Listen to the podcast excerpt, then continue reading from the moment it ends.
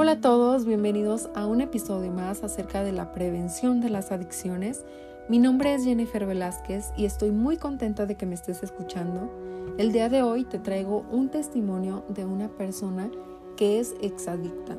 Esto porque yo sé que algunas personas se pueden sentir identificadas tanto para prevenir como para alejarse de las adicciones.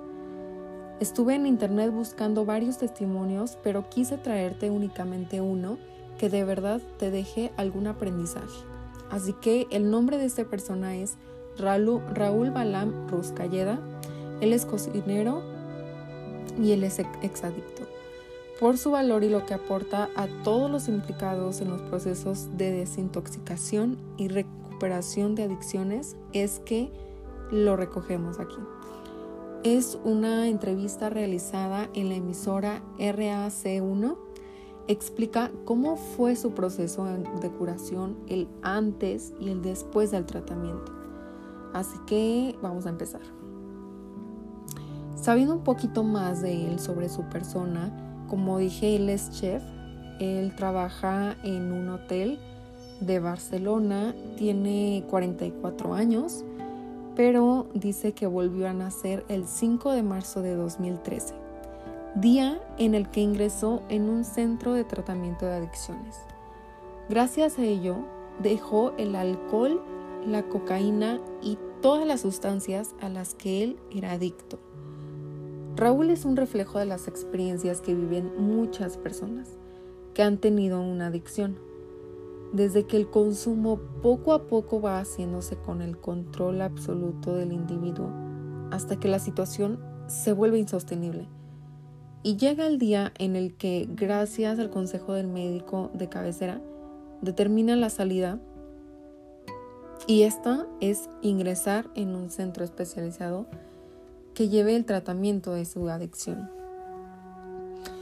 La entrevista que yo estuve viendo eh, explica más que nada el proceso y él cuenta cómo su consumo ocasional de alcohol fue aumentando hasta el punto de levantarse por la mañana y no recordar por qué el cubo de la basura estaba tan lleno de latas de cerveza. Como en muchos casos, apareció el policonsumo. Su adicción le empujó, a consumir alcohol, cocaína, entre otras más sustancias. Según él, el consumo de drogas no es más propio de algunas personas que otras en función de sus experiencias vividas. Él dice textualmente, da igual si eres cocinero, periodista o basurero, la drogodependencia no entiende de estatus sociales. Fíjate bien, la drogodependencia no entiende de estatus sociales. Raúl era consciente de que tenía un problema e incluso a menudo se decía que ya no iba a consumir más, pero no era capaz de lograrlo. Y su fase se abstenía, pero apenas duraba un día a lo máximo. Él tuvo depresión y dejó el trabajo. Incluso empezó a tener ataques de paranoia, pensando que lo estaban vigilando, que lo atacaban, que alguien entraba a la puerta de su casa. Y esto es una triste realidad. Él dice, era todo falso, una imagen que tenía dentro de mi cabeza. Desde fuera se me veía una manera totalmente diferente a la que yo tenía. Glamour, con la droga acabas solo, sucio y tocando fondo. Estas son palabras de Raúl. Eso era el antes, pero el día en que cambió su vida fue un día de marzo de 2013, como te contaba.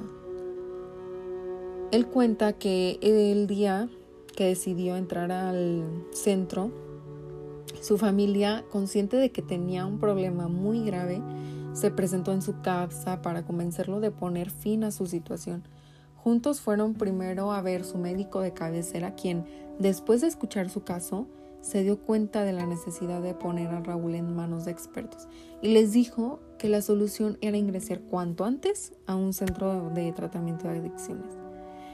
Esa misma noche Raúl durmió en el centro. Raúl explica que ahora es consciente de que ese día ingresó con una adicción muy fuerte y una mochila cargada de problemas por culpa de la enfermedad. Como dice, dejar las drogas no fue lo más difícil. Lo más difícil fue cambiar de hábitos.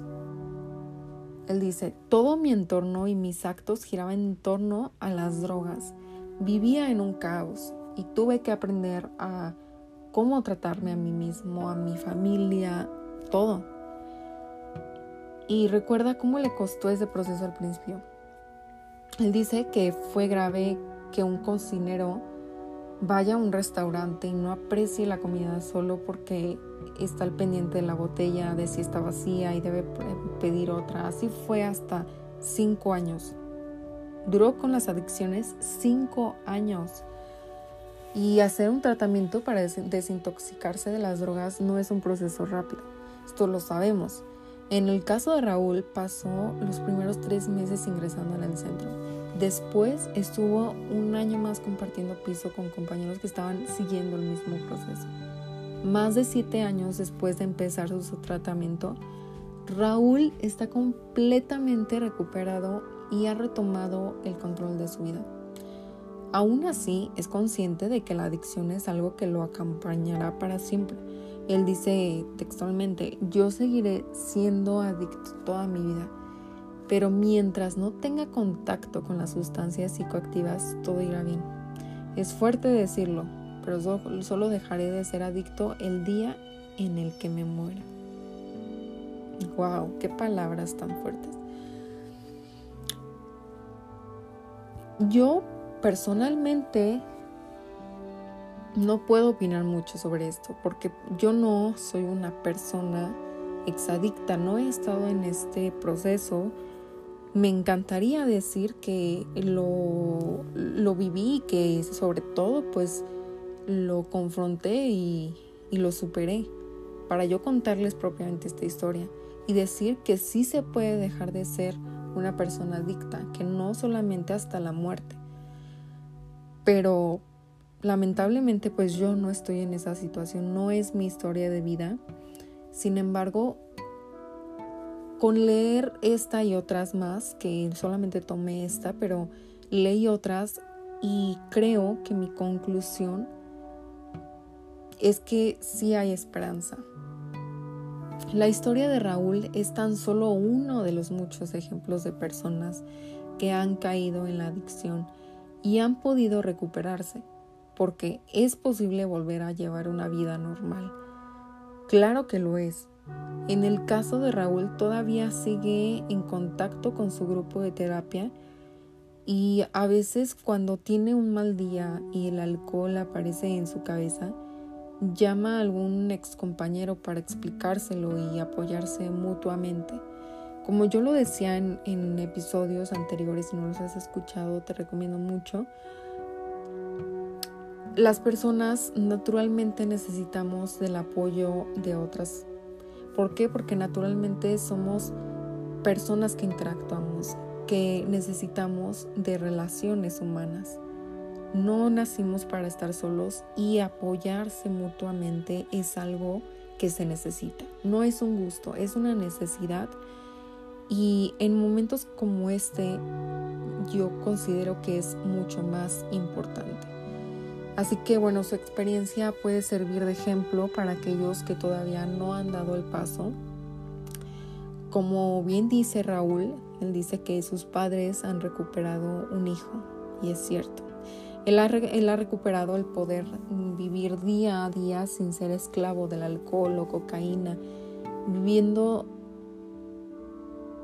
mejor, vivir tomando tus propias decisiones. Eso es vivir. No que tus decisiones las tome tu adicción o tu codependencia. Así que Espero que este testimonio te haya servido para identificarte, para prevenir o bien salir de esas adicciones, porque eso no es vivir. Recuerda que es posible llevar una vida normal. Después de eso todavía hay vida. hoy es el momento.